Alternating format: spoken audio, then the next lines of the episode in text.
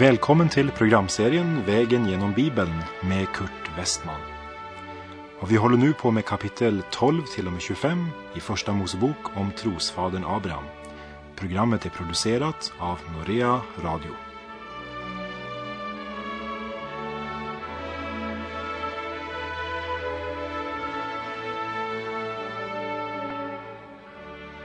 På vår vandring genom Första Mosebok så har vi nu kommit till kapitel 22 och det är ett av Bibelns verkliga höjdpunkter. Kapitlet för oss till Guds sjunde och sista uppenbarelse för Abraham. Här möter vi för första gången förslaget att en människa ska offras. Det är Guds plan och syfte, att göra det klart för människan att det att offra människor, det är absolut felaktigt. Denna händelse avslöjar det. Men det avslöjar också att Gud kräver att ett liv givs för att han ska kunna rädda eller frälsa syndare. Och det finns ingen människa som är värdig att ta den platsen. Det är intressant att tillsammans med det här kapitlet, Första Mosebok 22, läsa den 22 saltarsalmen och så Jesaja 53.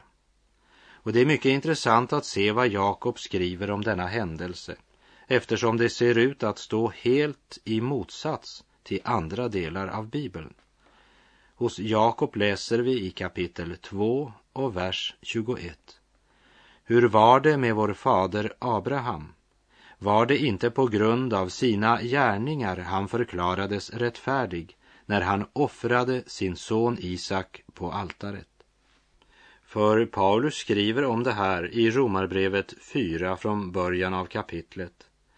Vad ska vi då säga att Abraham, vår kötslige stamfader, har uppnått? Om Abraham blev rättfärdig på grund av sina gärningar då har han något att berömma sig av.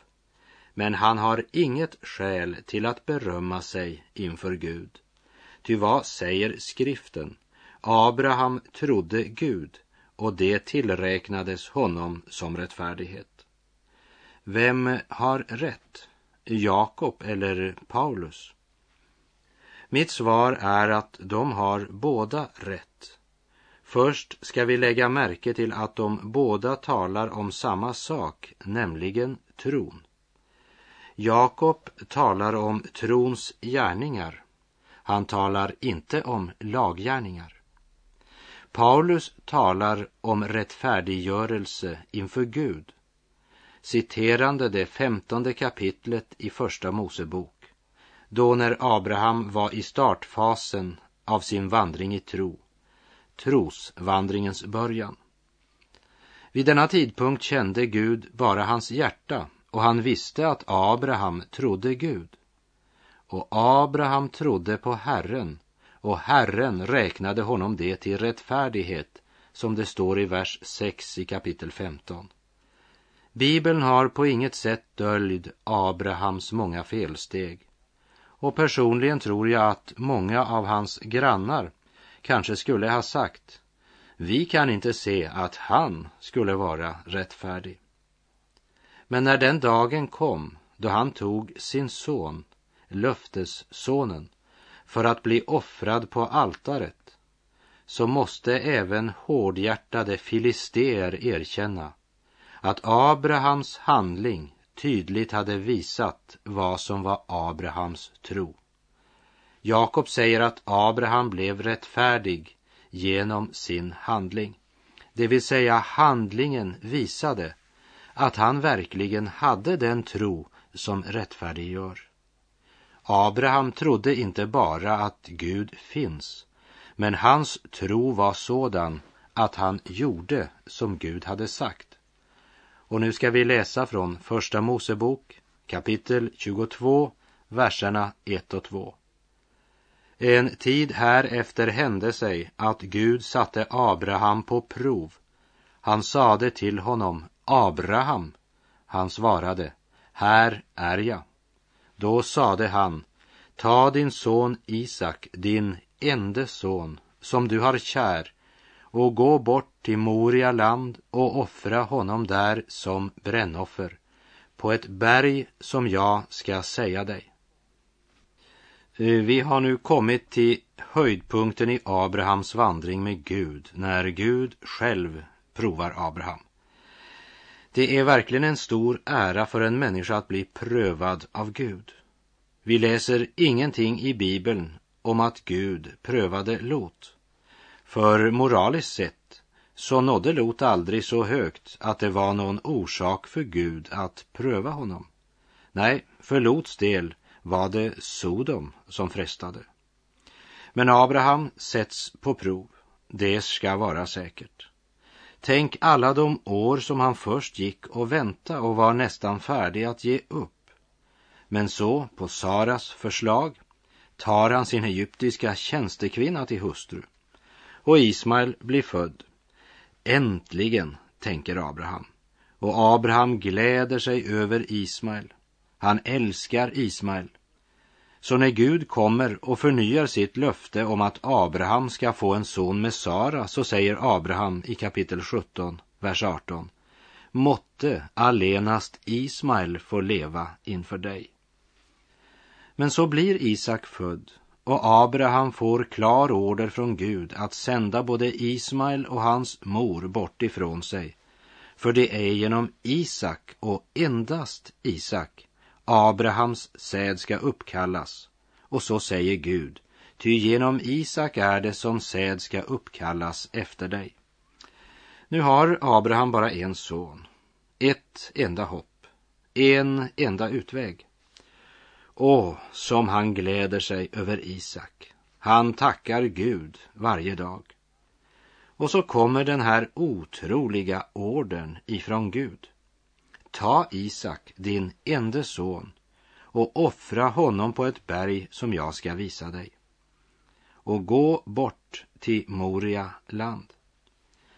Många menar att Moria är det område där templet senare blev byggt och också den plats där Jesus blev korsfäst, rakt utanför stadsmuren.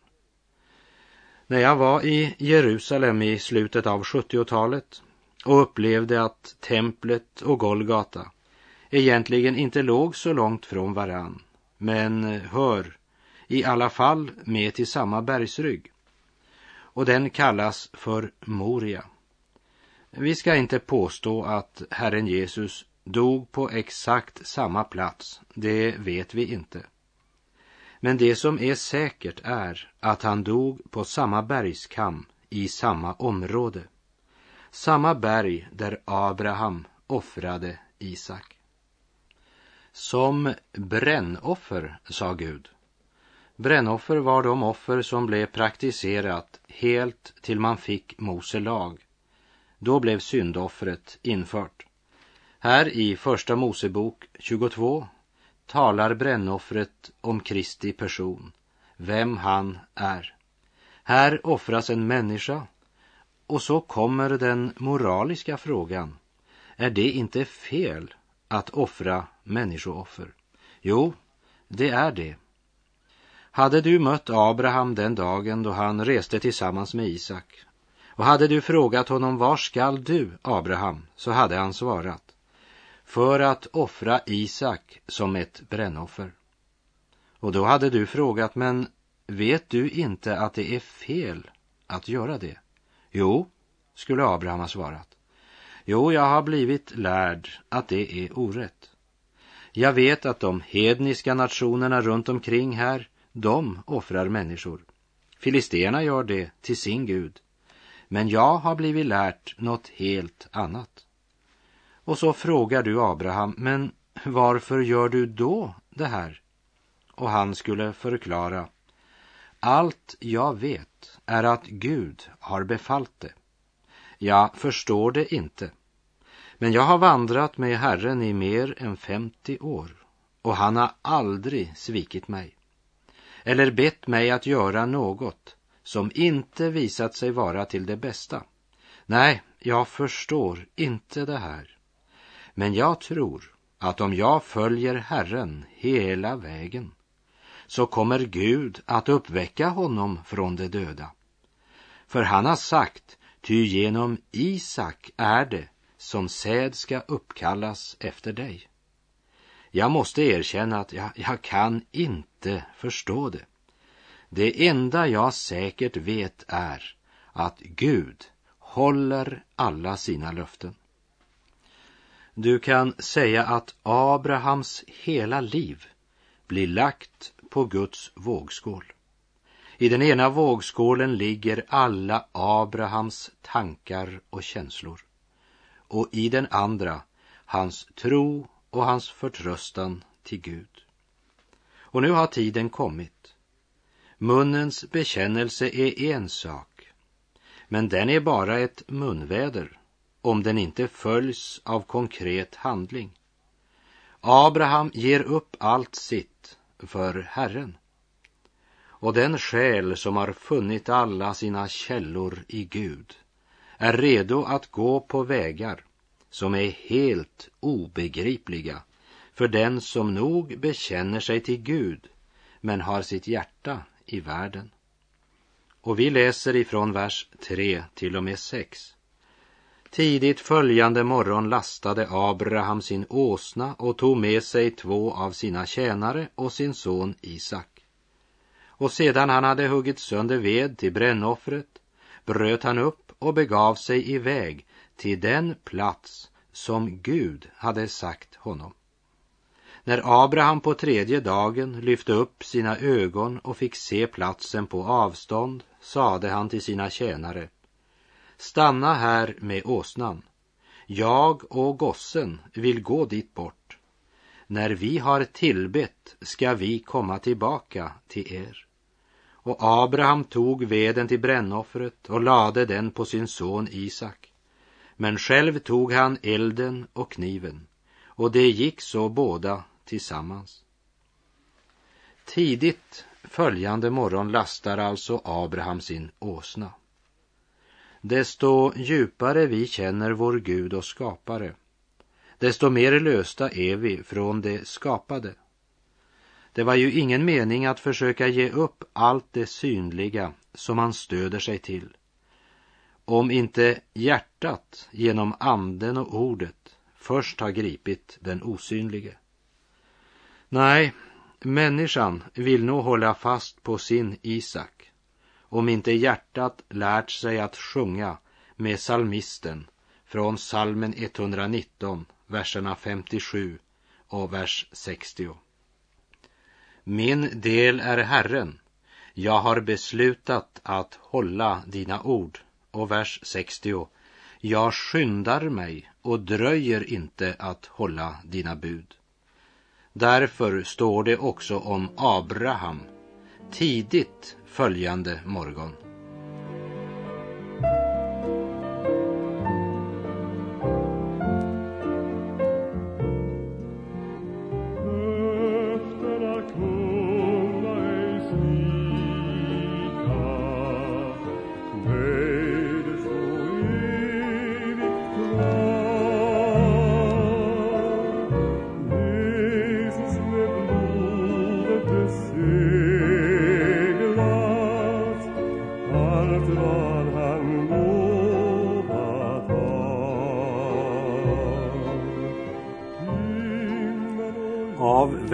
4 ser vi att vandringen till Moria tog tre dagar.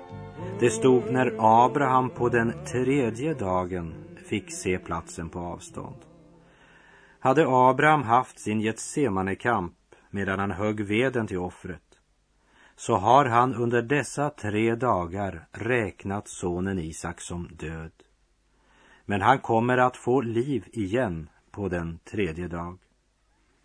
I vers 5 ser vi att tjänarna lämnas kvar. Nu blir far ensam med sin son. Han säger till tjänarna, stanna här, jag och gossen vill gå. I Johannes evangelium kapitel 16 och vers 16 säger Jesus, om en liten tid ser ni mig icke mer och sedan skall ni åter få se mig om en liten tid.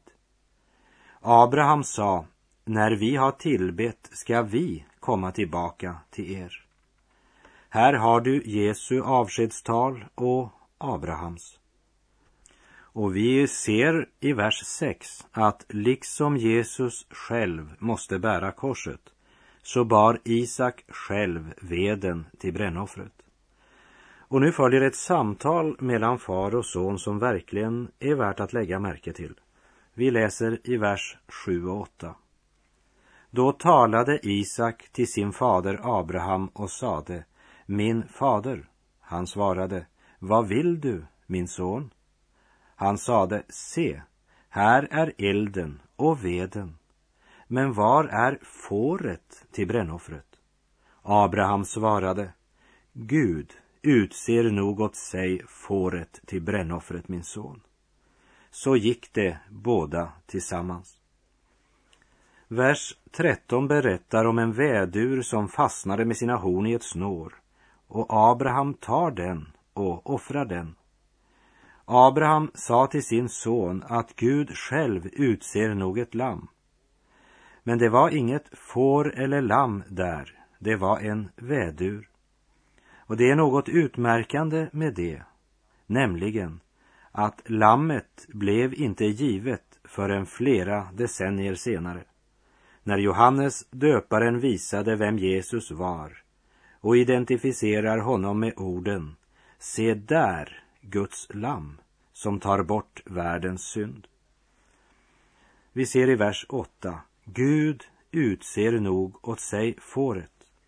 Det är mycket viktigt att förstå att Abrahams uttalande här var profetiskt. Och Abraham är nu redo att offra sin son på altaret, även om han inte helt förstår det här. Och vi läser i vers 9. När han nu hade kommit till den plats Gud hade sagt Abraham byggde han där ett altare och lade veden på det. Sedan band han sin son Isak och lade honom på altaret ovanpå veden. Isak är nu så pass gammal att Abraham knappast kunnat binda honom om han gjort motstånd. Men Isak är lydig, helt till döden böjer han sig för sin fars vilja. Jesus gick till korsdöden efter att i Getsemane-kampen ha sagt Ske inte min vilja, men din. Det ligger nog mer i slutet av vers 8 än vi kan förstå. Så gick det båda tillsammans. Och när Abraham säger att Gud ska nog själv utse fåret så ligger i detta inte bara att han i sin ande ser ett offer som Gud ska bereda istället för Isak här på Moria berg. Men i anden ser han helt fram till den kommande Messias. I Johannes evangeliets åttonde kapitel säger Jesus i vers 56. Abraham, er fader, fröjdade sig över att han skulle få se min dag. Han fick se den och blev glad. Så Abraham, han visste nog en hel del mera om den kommande Messias än vad vi tänker. Och i vers 10. Och Abraham räckte ut sin hand och tog kniven för att slakta sin son. Det har kommit till det ögonblicket i Abrahams liv då förnuftet totalt blivit underordnat honom som skapade det. Läpparnas bekännelse är inte alltid så svår. Men när det verkligen krävs en handling som kostar allt, då måste det finnas tro om det ska bli något av det. Det är den största krisen i Abrahams liv. Gud har fört denne man genom fyra mycket svåra kriser som alla var för sig var en verklig träning, en exercis för hans själ och som spände hans hjärtesträngar till det yttersta. Men stunden vid altaret på Moria berg övergick dem alla. Jakob skrev ju i Jakobs brev kapitel 2 var det inte på grund av sina gärningar att Abraham förklarades rättfärdig när han offrade sin son Isak på altaret. Men eh, offrade Abraham verkligen sin son? Står det det i din bibel? Nej, det står det inte heller i min.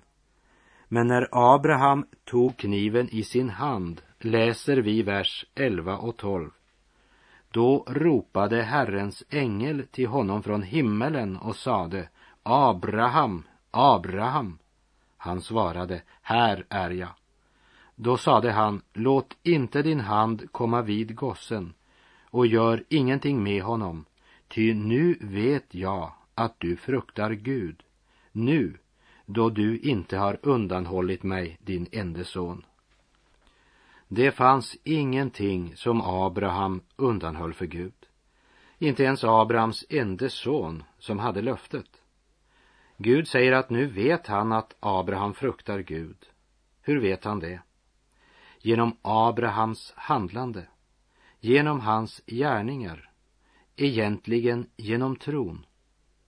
Tron som inte bara var en tro på Gud, för den har nog de allra flesta. Men Abraham hade tro av Gud, Guds egen tro. Abraham trodde inte bara att Gud finns, men Abraham tror varje ord som kommer från Guds mun. Det är tron som praktiserar det Gud säger, även då det ser ut som om man förlorar allt om man gör det. Och vi läser i vers 13 och 14. När Abraham lyfte upp sina ögon fick han bakom sig se en vädur som hade fastnat med sina horn i ett snår. Abraham gick dit och tog väduren och offrade den till brännoffer i sin sons ställe. Och Abraham gav den platsen namnet Herren utser. Nu för tiden heter den berget där Herren låter se sig. Helt sedan fallet i Edens lustgård och fram till Kristi kors så ersattes offret med ett djur som pekar fram mot honom som skulle komma, Messias. Och Gud tillät inget människooffer. Men när hans egen son kom till världen så gick han korsets väg och gav sitt liv. Och vi läser i Romarbrevet 8, vers 32. Gud skonade inte sin egen son utan utgav honom för oss alla. Hur skulle han då kunna annat än skänka oss allt tillsammans med honom? Herren utser. Det talar om att här var det Herren själv som verkligen grep radikalt in i Abrahams liv. Berget där Herren låter sig se pekar fram mot den kommande Messias. Och vi läser verserna 15 till och med 18. Och Herrens ängel ropade för andra gången till Abraham från himmelen och sade Jag svär vid mig själv, säger Herren, eftersom du har gjort detta och inte undanhållit mig din ende son. Därför ska jag rikligen välsigna dig och göra din säd talrik som stjärnorna på himmelen och som sanden på havets strand och din säd skall inta sina fienders portar och i din säd ska alla folk på jorden välsigna dig därför att du lyssnade till mina ord. Men eh, till trots för vad Abraham genom den här händelsen måste genomgå av ångest och smärta så kunde Abraham helt till sist ändå ta tillbaka sin son så att han inte blev dödad. Men det kunde inte Gud. Gud offrade sin enfödde son för att var och en som tror på honom inte ska förgås utan ha evigt liv. Och vi läser i vers 19. Sedan vände Abraham tillbaka till sina tjänare och de stod upp och gick tillsammans till Berseba och Abraham bodde i Berseba. Kan du inte se det här för dig? Abraham och Isak. De två som kommer ner för bergåsen. Abraham som i tre dagar har varit i stor smärta på grund av sin son. Isak som var desperat förtvivlad när han bunden på offeraltaret ser Abraham gnipa kniven. Och så plötsligt griper Gud in. Repen lossas, väduren tar Isaks plats och så står de där utan ett ord medan glädjetårarna trillar. Isak räddades. Och så går de ner till tjänarna som väntar.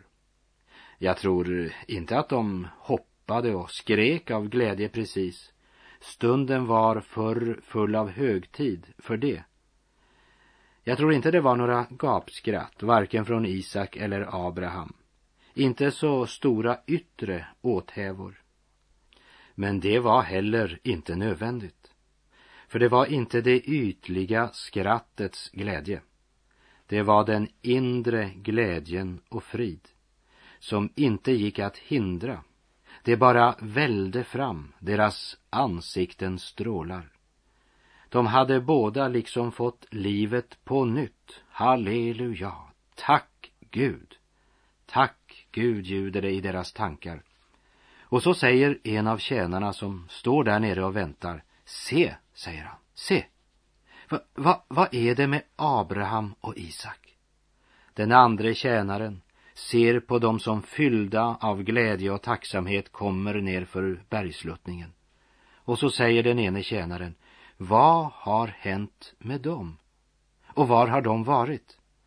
Eh, jag vet inte, svarade den andre, men Abraham sa när han gick att, att han och Isak gick för att tillbe. Åh, svarar den andre, är det sån man blir av det? Då ska jag be Abraham om jag får lov att vara med nästa gång. Abraham, trons fader. Tron står aldrig stilla för att undersöka de yttre förhållandena eller för att överväga resultatet. Tron ser till Gud och till Gud alena. Tron låter Gud dra upp gränserna. Om inte tron når dessa gränser så är den bristfull och kan lätt stivna i en form och ortodoxi, i död renlärighet. Men om Guds hängivenheten överskrider gränserna Gud har satt, blir den till övertro och fördunstar i svärmeri och överandlighet. Genom Abraham vill Gud lära oss att varken Gud eller människor ska nöja sig med en kraftlös och overksam bekännelse. Gud kräver allvar och där allvaret finns äras den av Gud. Och när det gäller människor så förstår de bara den tro som är så levande och handgriplig så att den ger sig till känna i gärningar. Och till sist, för den här gången, det är något som jag vill att du ska meditera över lite grann. I Första Mosebok kapitel 15 står det och Abraham trodde på Herren och han räknade honom det till rättfärdighet. Det göd ingen röst från himmelen när Abraham trodde Gud, även om det så underbart står att det blev räknat honom till rättfärdighet. Men då Abraham offrar sin son Isak på altaret kunde Gud säga, nu vet jag att du fruktar Gud. Och hela världen fick ett mäktigt vittnesbörd på att Abraham var en rättfärdiggjord man. Och där är vår tid ute för den här gången och jag säger på återhörande. Herren vare med dig. Må hans välsignelse vila över dig. Gud är god.